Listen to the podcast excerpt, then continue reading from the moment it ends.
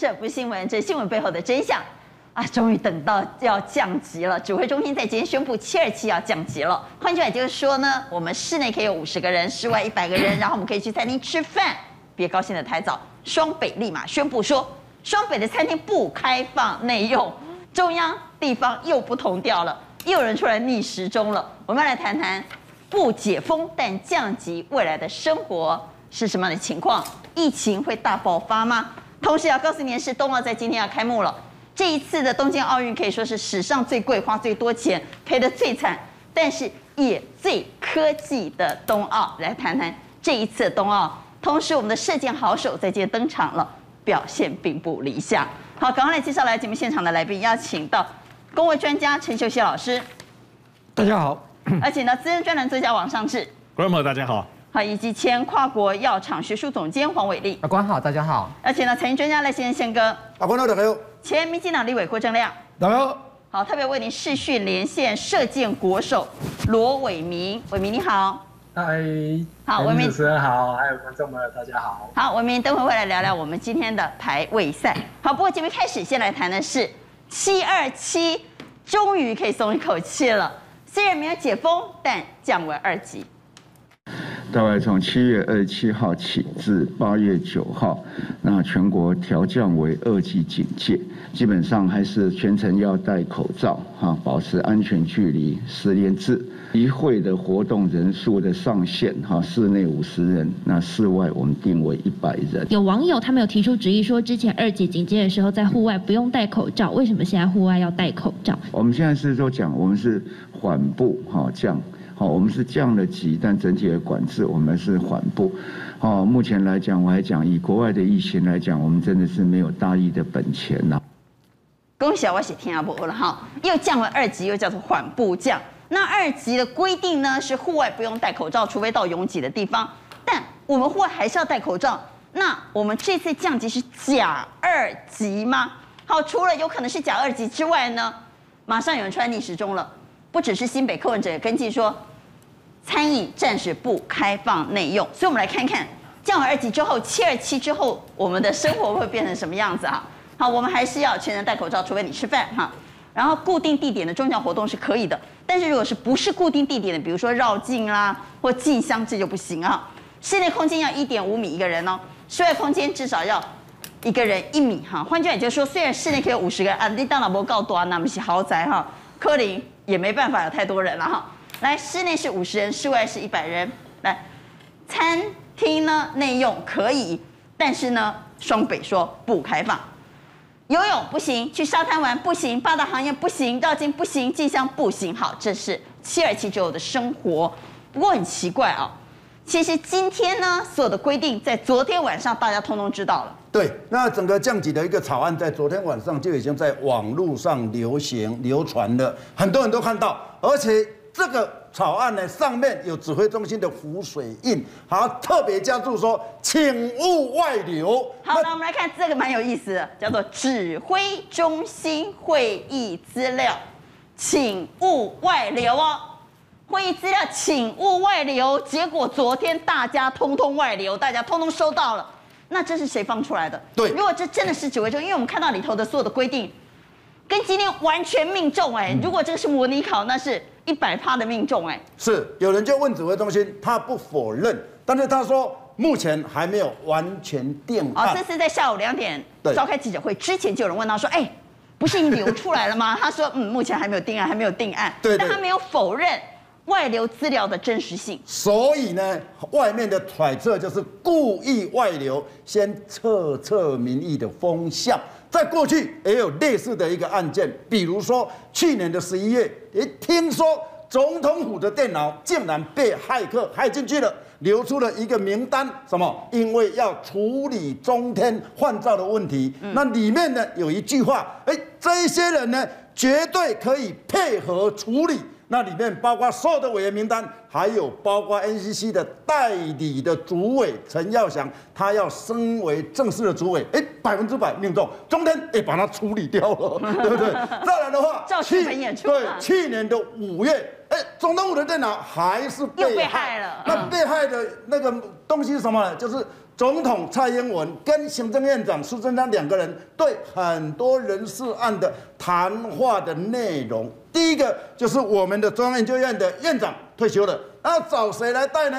永丰金的董事长来代理。另外还有促转会的所有的委员人事，还有监察委员的那个递补的一个名单，还有考试委员的递补的名单，几乎。百分之百全中，所以现在我们都知道了，这民进党在测风向哦，屡试不爽，大概起都别送啊，都、就是因为送，那拢别送的。但是大概拢恭喜骇客啊，对对对，是我们不是有唐凤吗？为什么我们总统府的电脑那么容易被害？当然不是啊。对，所以每一次的文件外流，外流之后。对照最后的事实都是如出一辙的，对，就表示呢，那些文件都是真的。那为什么会外流呢？显然是在测民意风向。所以昨天呐、啊，降二级的这一份也先外流了，因为上次微解封先被骂了嘛，是被骂得很惨，所以这次先外流看看，哎，民意怎么样？PTT 有没有人在骂？对对对对。在今天下午两点再来决定。好，不过我们回来讲，这一次降级，有人说是。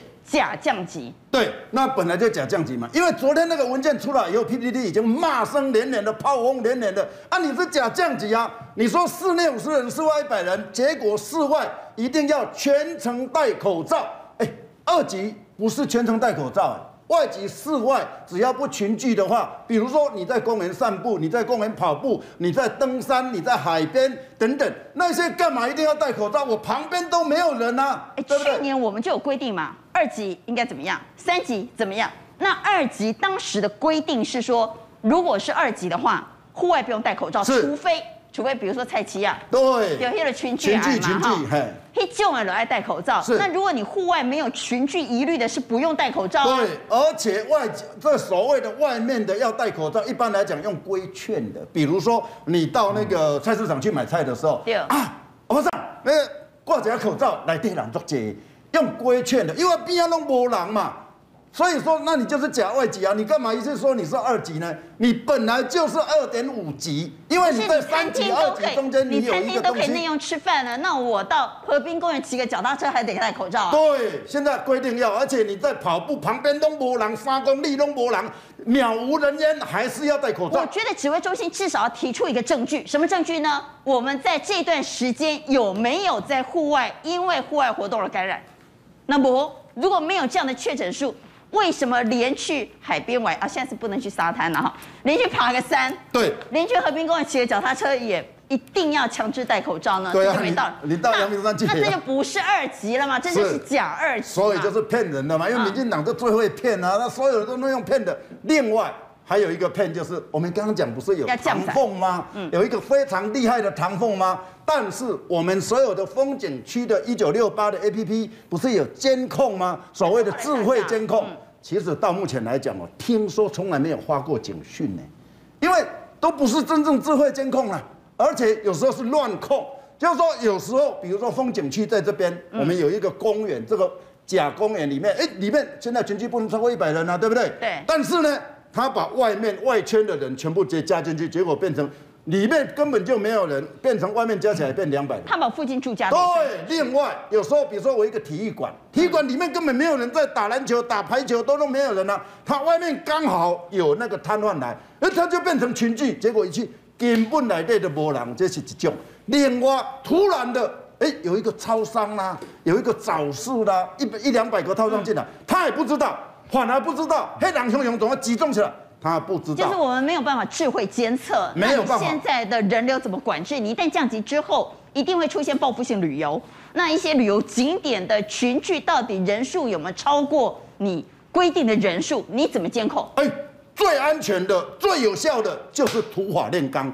我们就学那个土法炼钢，用人力来监控。卡捷狼都要省了。对对对，比如说最近兴达港，我们不是微解封吗？嗯。竟然两天七千个人进去，哎，外面要进去的人排队排两百公尺，哎，然后警察他们拜托拜托每一个人哈，这个间距要超过一点五公尺，一点五公尺，一点五，也只能这样啊，那不是群聚，什么才叫做群聚？所以一般来讲，类似这样的，他都没有办法。那除了这个以外，我们也发现，比如说中央的意调啦，比如说我们这个筛选的名册啦，比如说我们在发那个消费券等等，哎，你有发发觉好像都回到了一九十九年代呢，一这个十九世纪一样，全部都没有，所有的智慧都是假的。好，现在降级之后，当然在人流的管制上非常重要。问题是，我们不是科技大国吗？我们为什么没有办法利用科技来管制？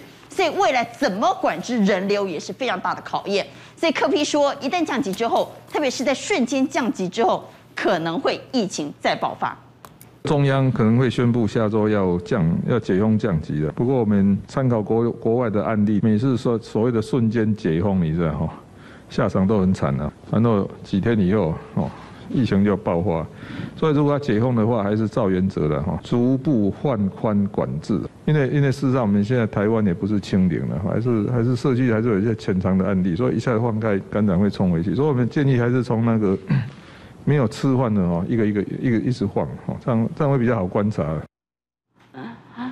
真的是一则以喜，一则以忧啊！喜的是终于可以喘口气了，终于大家可以过一点比较正常的生活了。但忧的是疫情会不会再爆发？所以要问一下秀熙老师，是你看疫情会再爆发吗？我们有点担心。呃，我其实不，我不觉得台湾呃，你不担心？不担心。嗯，哦，因为可是我们看到美国，我们来看因为台湾马上接着会有一个父亲节，爸爸父亲节嘛啊，美国也是经过了他们的感恩节。以及他们七月四号的国庆节、国庆日之后，是疫情确实明显升温了。对，因为我还是要讲，就是说美国哈整体而言呐，每一次解封之后，他们的 NPI 实际上都没有在遵守了。他 们不乖，不是不乖，因为文化的不喜欢戴口罩，不喜欢做这些啊，所以他觉得打疫苗之后就可以。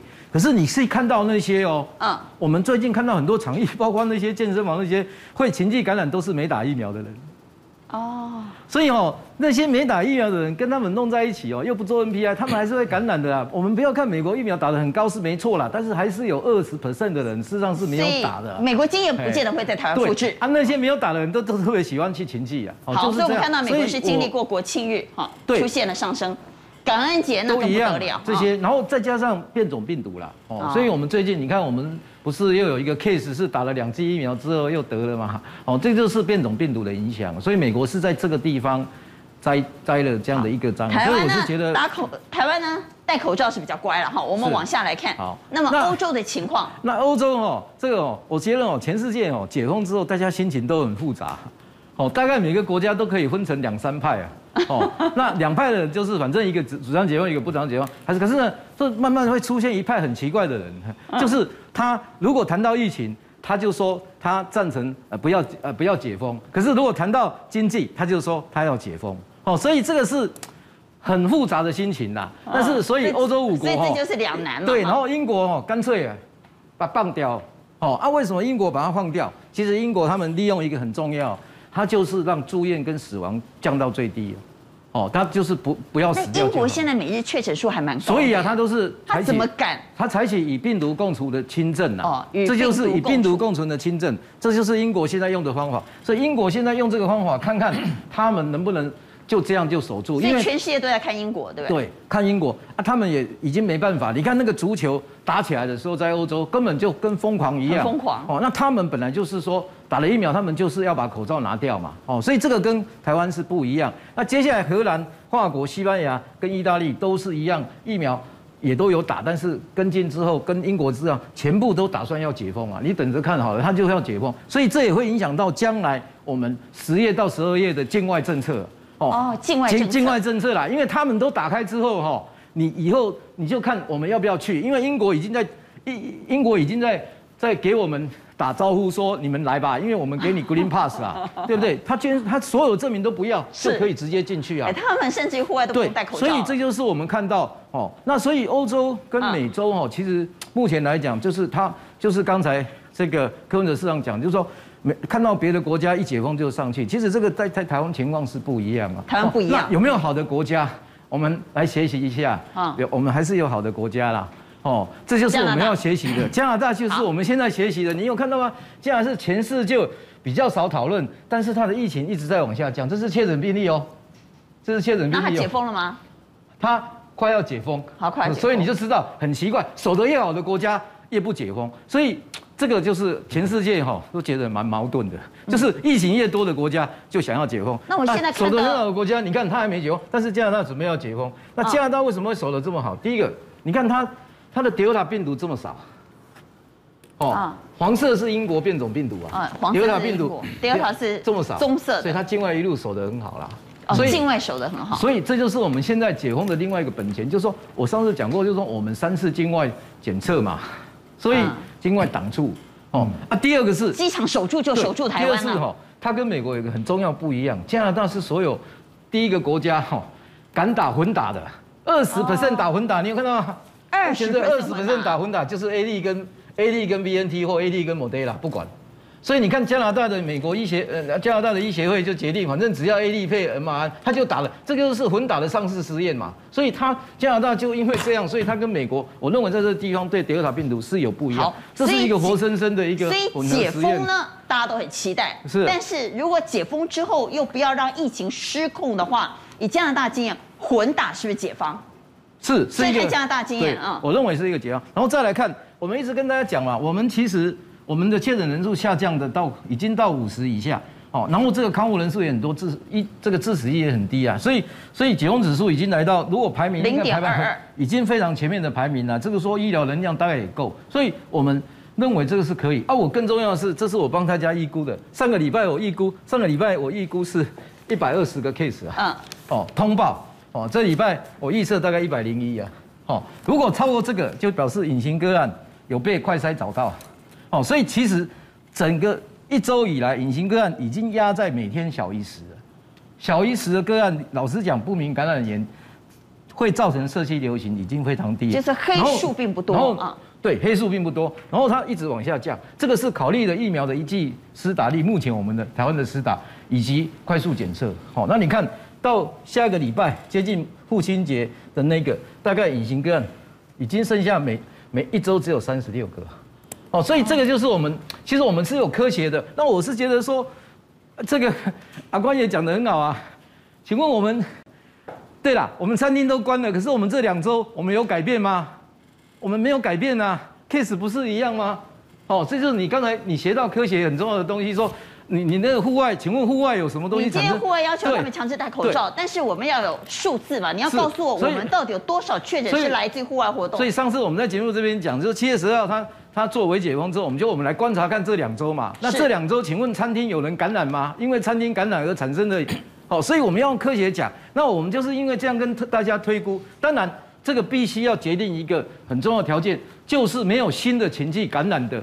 没有新的变种病毒进来，德尔塔病毒的这样的情绪感染的条件之下，你才敢说在阿尔法变种病毒我们是这样下降啊。所以，我们我们当然也走向清零啊。我们不要以为我们不可能清零，但是我们需要时间啊。那现在大家就是很希望在这个地方就清零啊。如果我问你，今天如果我就是一个 case 是这边全部都是零的，那我敢保证餐厅全部全部开放。好，所以这就是我们我们需要时间让。这个台湾的人民努力，让它一直往下降。好，哦，这就是，然后最后我们才提出一个解解惑啦。我们其实我们是，我是我们从科学讲啦。所以我我所以我就说，我们就我们是要降到二级啦。但是我们叫口罩、社交距离跟这个清洁消毒，还有这三件事还是要做。所以我把它叫做二点三呐。哦，这样比较科学的讲法哈，大家比较能够接受啊，让业者跟民众。还有决策者哈，三个人稍微想一想啦。全世界羡慕台湾，羡慕的不得了。你这 case 这么少，结果你结果你的开放呢，基本上来讲，就是说呃，好像限制还蛮多的哈。那我是说，我是说，我们还是要采取警戒二点零加二点三的意思，就是说哦，那我想想起金钟的一个动作。嗯。哦，那个长官常常会要求我们说，哎，你们要这个动作要做出来，但是心中要保持。轻松微笑，哦，所以他这个管制降级二点零管制，国外解读的像那样，你说心理哈要轻松，但是动作要全部严格的遵守。就这三件事还是要做啊。哦啊，精准检测也是很重要。这以后我们也要再加了，再加认真打疫苗了。我们以后要慢慢谈呐。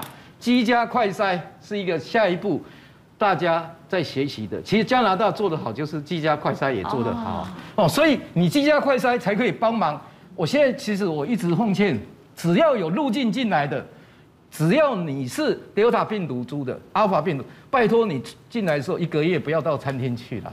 哦，这个才是真正的啊！餐厅的感染，老实讲，如果你有守住这个，哦，他就不会把入境的个案带到家户，家户带带到餐厅去啊。好，原则是这样，谢谢。所以守住机场就守住台湾。是。那我们希望能够降级。阿冠，简单补充一下，陈教授，为什么加拿大表现特别好？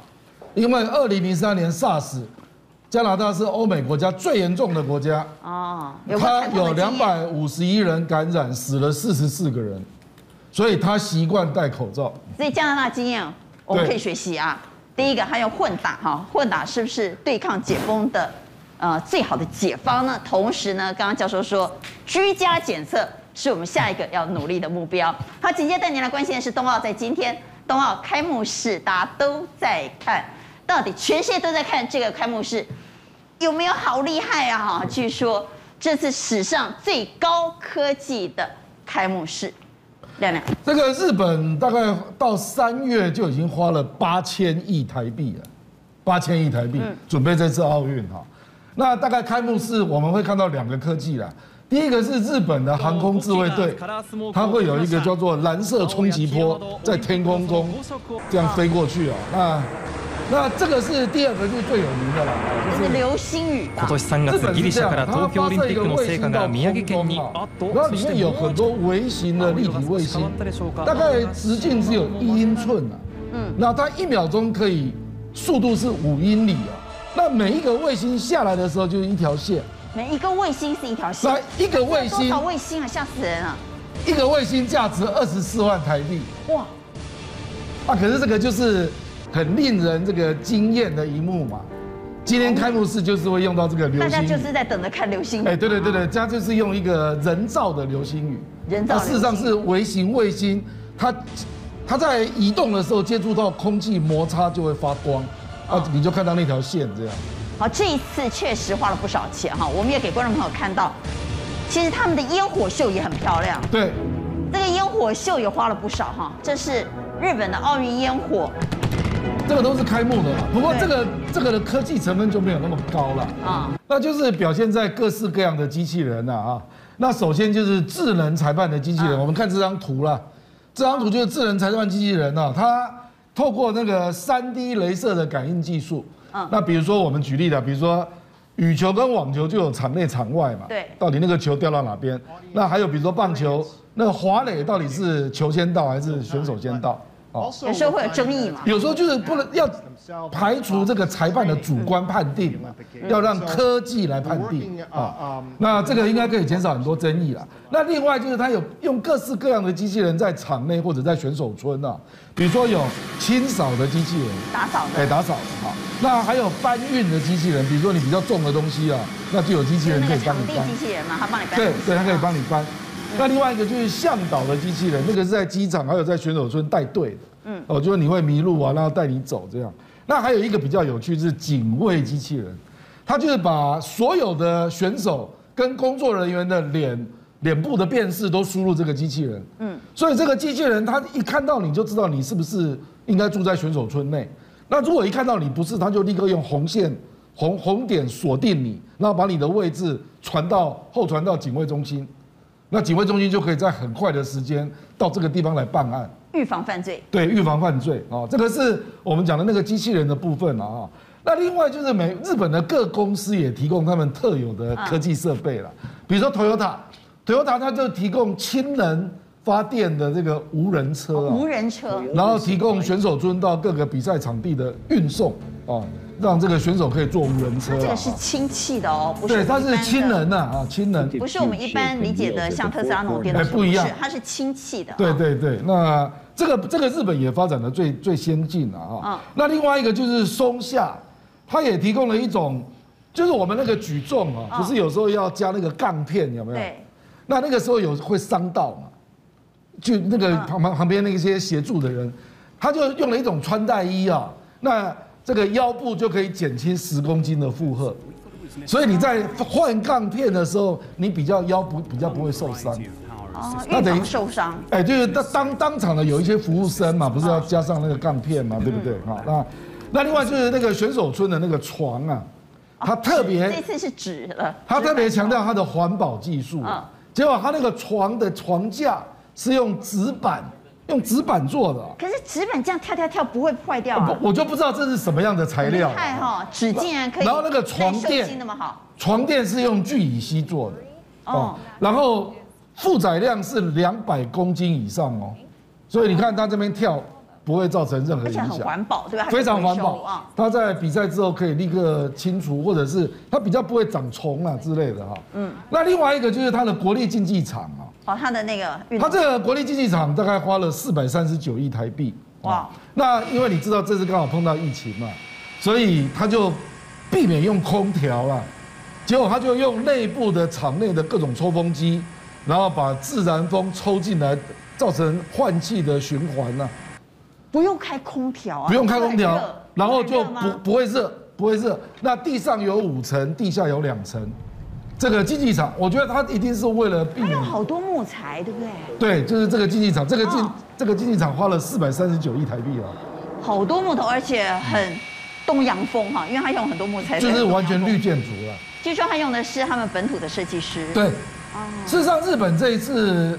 动用了非常多了，各个都道府县都提供他各地的特产啊。然后我听说本来那个开幕式预计会有两三万人参加了，所以还穿了各国代表性的和服了。嗯，本来是一个很好的秀，那结果现在只有一千人参加这样。特别是呢，他们为了这一次二零二零的冬奥，他们的那个磁浮列车也很厉害。对，那个磁浮列车是时速六百公里，那已经相当于波音。大概波音七三七四七哦，七四七大概最高可以到八百公里，它这已经到六百公里哦，它是六百公里哦。那另外一个啦哈，就是本来选手村你也知道，选手都是最青春的时候，他生活也是最浪漫的时候，所以通常奥运一定会有很多男女的一些交游的机会。那叫人与人的连接哦，按国际改的北淡五人与人的连接嘛，哦所以他保险套也那里约里约那次就大卖嘛。哦，但是这一次呢，据说很多人是把它买回去当纪念品，因为它上面的那个图案很漂亮。对他，日本人知道把保险套做成纪念品，因为没有办法使用啊。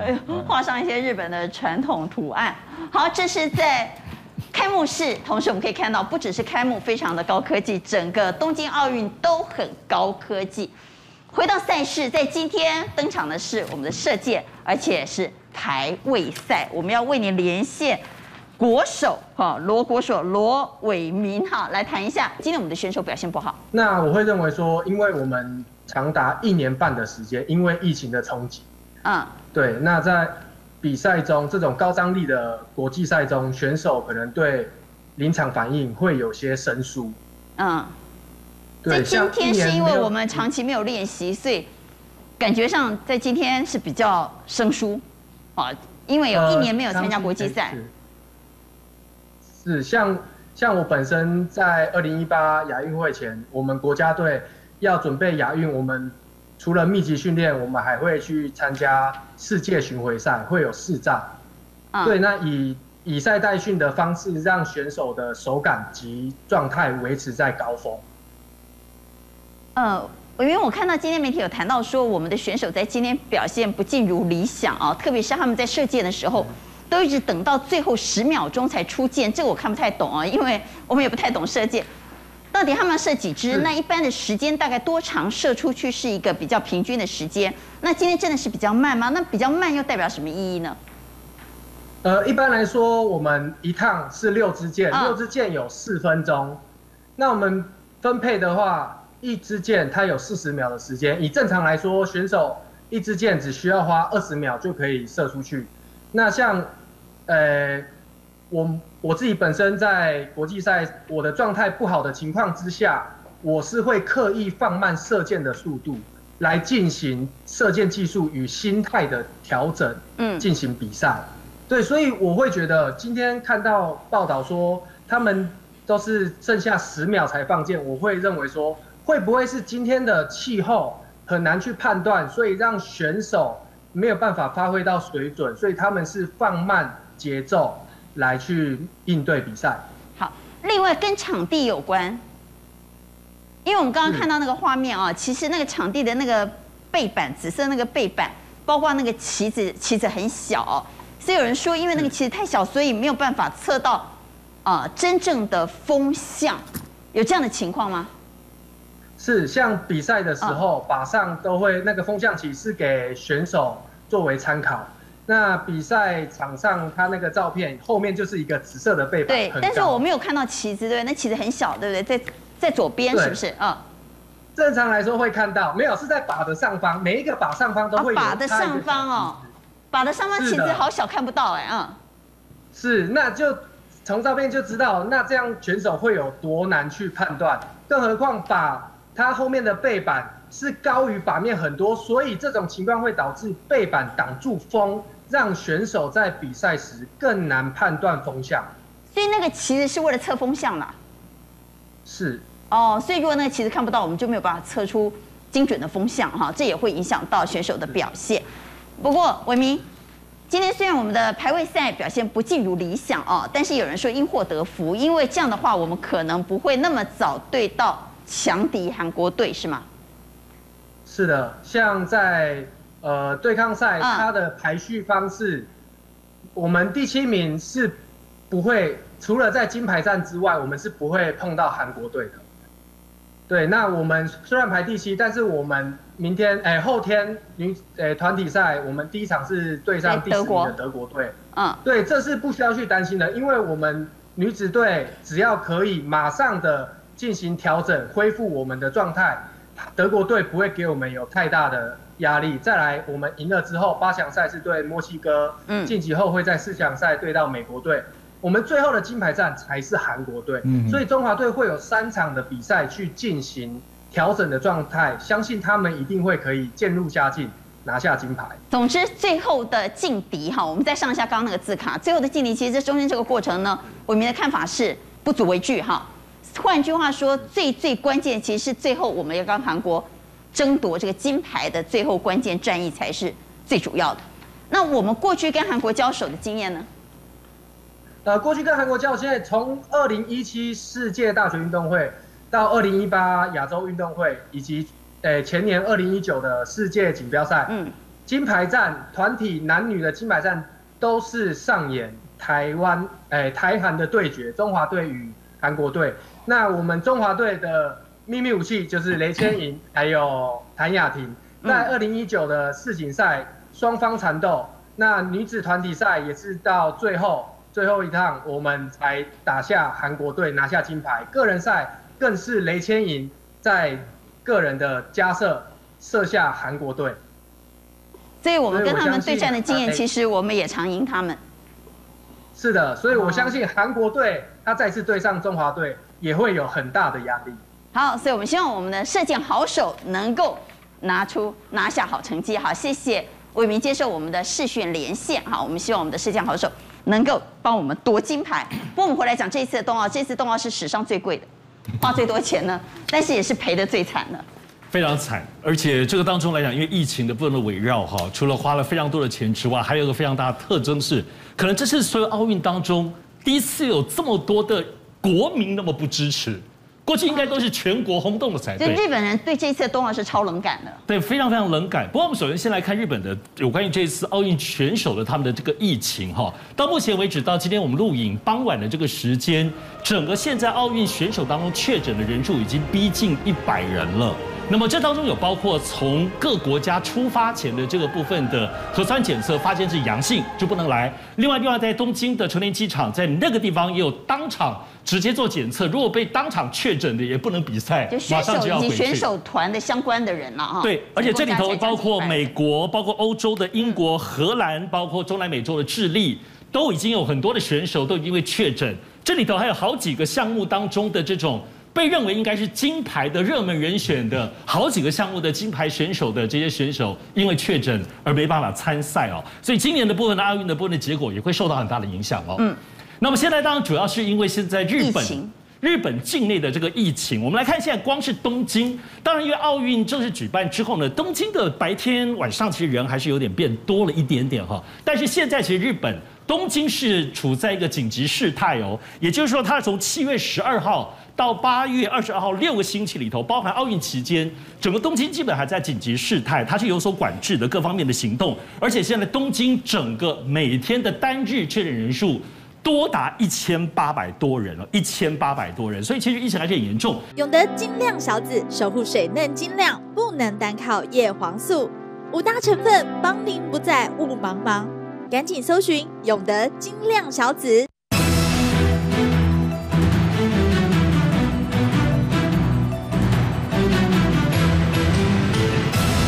现在其实日本的部分的民众，不止东京哦，全国的人民当中，民意调查在先前有超过六成以上的日本国民是反对举办奥运的，斐娟反对哦，所以这个不。这个整个过程哦，我们来看，在七月上旬刚好面临这个东京都的议员选举，像台北市选举一样，市议员选举一样。这个在整个一百二十七席的当中，执政的自民党只拿到了三十三席，跟他友好的公民党也只有二十三席，加起来没有过半。那么这各政党在选举的这过程里头呢，就有的像自民党就是诉求是要照常举办，有的诉求是空管举办，有的诉求是你要有一些些人进去，也有些人就干脆不举办。像日本共产党是否否定举办的，而日本共产党这一次东京都的选举表现还是不错的哈。所以从这里有看到，就日本的民众对这奥运从先前的期待、失望，到后来害怕，因为害怕。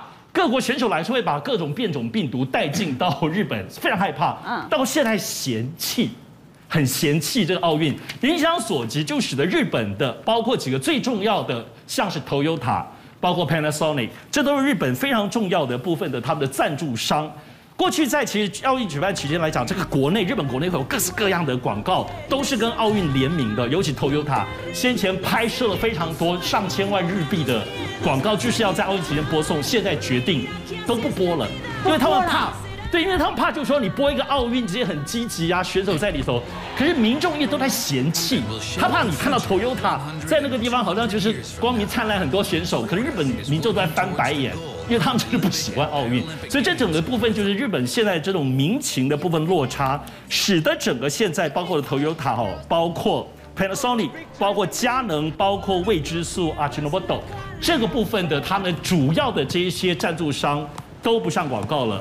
要知道，其实它影响所及真的非常大，因为在日本本身的国内，他们有十五家所谓的这个 Golden Golden Partner 这种金牌的这种这种算是他们的奥运的赞助者。所以这一次当中，其实因为如果很多如果不上广告，都会受到很大的影响。那他们之前是不是已经付了很多钱？已经付很多钱了，就钱还是得付，钱还是得付。因为你今天不上广告呢，但是你那个钱呢，之前已经付了，甚至于延续那个合约，就是因为合约要延长嘛，延续合约又多付了一些钱。哇，这个账如果打水漂了，钱算起来真的很可怕哦。他们刚刚讲这个说金金牌的 Golden Partner，他们得要付出的大概平均约莫都是一点二亿。美金哦，一点二亿美金才拿到这个资格，三十，将近大概三十九、三十多亿台币，对对，台币左右哈。那么另外当然就在东京街头，过去在东京街头本来现在很多承租要卖很多那个纪念品哦，以前北京奥运期也都是街头都在卖。怎么这一波原来有一百多家在东京市区，现在有五一半五十多家都已经关门了，而且你知道这种奥运的授权商品。你要签一种授权商品，大概要付台币三千七百九十五万，也就大概一亿五千万才能够你要挂那个奥运的东京奥运的 logo。就现在今年卖的也非常糟，包括我自己最近在淘宝也看到很多已经在甩卖，东京奥运还没开始，很多奥运周边商品已经在甩卖了。所以他们都滞销。那这些当初可以卖。哦，奥运商品的专卖店，他们是要付钱的，都要付权利金，都要付钱，而且包括这个店租都是很多年前都已经签约，都在装修。所以我们来看这笔账哈，整个来看，日本政府这次直接对比奥运主办当中具体的部分已经付出了一百五十四亿美元。早前他们的预算是一百二十六亿美元，但是现在来算的话，实际上可能会超过两百多亿美元。这里还不包括民间的投资，包括很多旅馆。在这两三年、这五年内投资的整修，啊、日本 NHK 有公布，他们他们是整个日本总体的投资，政府民间超过三百亿美元。这一次恐怕真的打水漂。那么日本政府主要是这一次最重要的部分是希望有两，原来希望有两百万的观光客来到日本，这里头会有八点一五亿美金的门票收入没了，这次只有基基本上是没有了。而且本来还指望这些两百多万观光客在全日本到处去玩，在旅游是要赚这个钱当中。所以也都没有了。那么，但是呢，这部分在先前在这次开幕之前到前一两天，包括在日本社会还在讨论是不是最后关头还要不要办。主要是部分呢，也不能日本政府他们自己决定，是要有国际奥委会决定。那么国际奥委会没有办法轻易停办的原因，就是因为他们先前电视转播签约、哦、有转播收入，我们现在都能够看到这笔钱很多，四十亿哎。高达四十亿美元，而且国际奥委会他说的四十亿美元当中还要分给包括台湾在内的各国的奥委会，各国奥委会都是靠这个靠拿这笔钱啊，所以而且都已经签约了，所以这个部分是基本上不可能不办的哈。当然，在日本非要办的原因还有个精神上的象征，主要是因为福岛的海啸跟先前的核灾事件。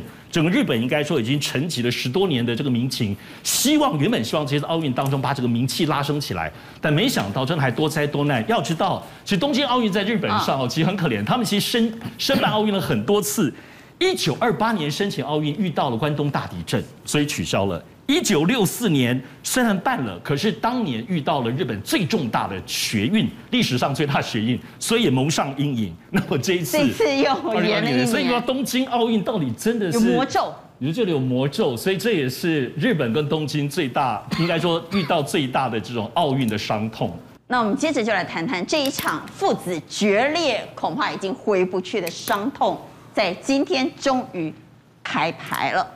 东元呢这一场。今年最精彩的股东会在今天召开了，召开之后的结果是，公司派拿到八席，小黄呢，也就是儿子黄玉仁拿到三席，八比三，双方都说很满意。我们来听小黄怎么说。呃，今天呃的结果有没有符合预期？我想呃是有有符合到我们的目标了。是否可能跟父亲妥协？呃，都有可能。那只是这个可能就必须是要双方有意愿，呃单方。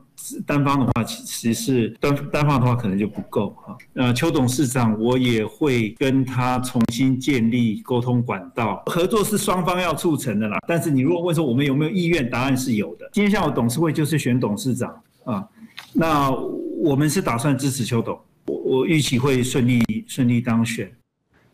好，在席次上。没有意外哈，因为我们昨天其实就已经先预期了，大概公司派会拿到八席，嗯，然后小黄派大概两到三席，今天拿到三席也不错哦哈，所以八比三都在双方的沙盘推演中，所以布局呢跟最后的结果几乎是符合预期的，但比较令人意外的是，小黄在读懂竟然全军覆没，那小黄在读懂为什么会全军覆没，而读懂全军覆没这是老爸的高招哦。因为这对小黄杀伤力很大。对，那我们表面上看是八比三嘛，哈，当然这是双方都说，呃，在预期之中。但是从五月二十四号的一个电子投票里面，那整个投票数是占东元的二十七点四六，那公司派占六十二趴，那小黄派就是改革派。占三十八趴，所以那时候的一个比例比照现在的结果，其实差不了多少。但是公司派这一次这一招就太厉害了，他全部重压在四个独董。那重压独董呢？改革派没有一个独董，那变成改革派虽然有三个董事，但是你要在董事会里面，你要掀起波澜。机会几乎没有了，因为你连一个独董替你讲话都没有，这也是这一次他不得不趋于现实。那他是配票没配好吗？还是？呃，理论上来讲，我觉得他可能不晓得独董他的一个权利，竟然是凌驾在董事会之上。可能这一点他们在当初的算盘打错，还是说他在整个配票的过程里面有一些其他的考量，我们不知道。那股东会已经召开完了，是？难道父子的战争就打完了吗？恐怕没有，因为很多人担心，如果老爸赶尽杀绝的话，恐怕有 Part Two 啊。看起来好像这个赶尽杀绝的列车好像还在继续的进行，包括联光跟东友的收购案。他现在有一个裕瑞公司要把联光呢对外公开收购。如果联光对外收购之后，那现在小黄他所代表的法人代表就是联光电子公司的法人代表。那到时候他法人代表一换的话，小黄什么都没有了。那这个历史上有一个案子，大家都记得很清楚，叫张国伟。张国伟他是长荣航空的董事长，那他本身是张荣发慈善基金会的法人代表，结果张荣发慈善基金会被他的。这个大房拿走以后，就直接把它换掉了。他本来从新加坡要开飞机回来台北，连那一趟飞机都不用开的。不要说董事长，连飞机都不要开的。现在的意思是，小黄虽然现在拿到了三席，对，但假设将来他丢掉东友，丢掉灵光，是啊，如果东友和灵光被老爸给买走了，或老爸的友人买走了，一旦小黄没有办法做东友灵光的董事长之后，他这三席也会挪用吗？呃，就是他目前他个人的一席，还有东友的另外一席，可能会全部被换人，就换成将来新的东友法派跟新的灵光法派。对，那就是东元的人，公司派的人。如果东友和灵光被东元公司派拿下，那就派他们自己人嘛。对啊，当然了，哦、所以他的老巢，他的命根子就没有了嘛。另外还有法律战还在打，打到最后一刻，因为在股东会前三天，联昌公司的现任的董事长。他才告那个前任董事长，也就是黄玉仁，他说他涉嫌他掏空公司一点五亿，那里面牵涉到这个掏空跟背信，这都是公诉罪。老爸告儿子，对啊，掏空跟背信，对啊，这是金价的。老爸告儿子掏空背信，而且是在股东会前三天还在告啊。是啊，那如果真的这个起诉的话，哎，改天老老爸可能要送饭到土城去，哎，老爸不会送啊。哦，他可能叫人送，哦。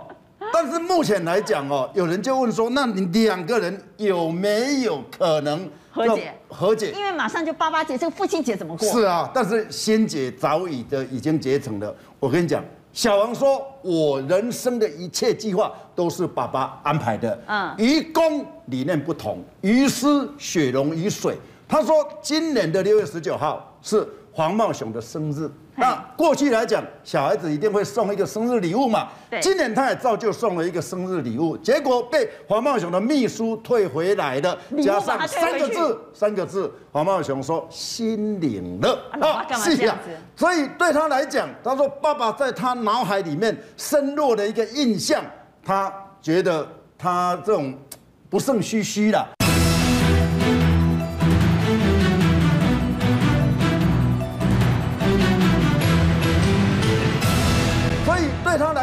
他说爸爸在他脑海里面深入的一个印象，他觉得他这种不胜唏嘘了。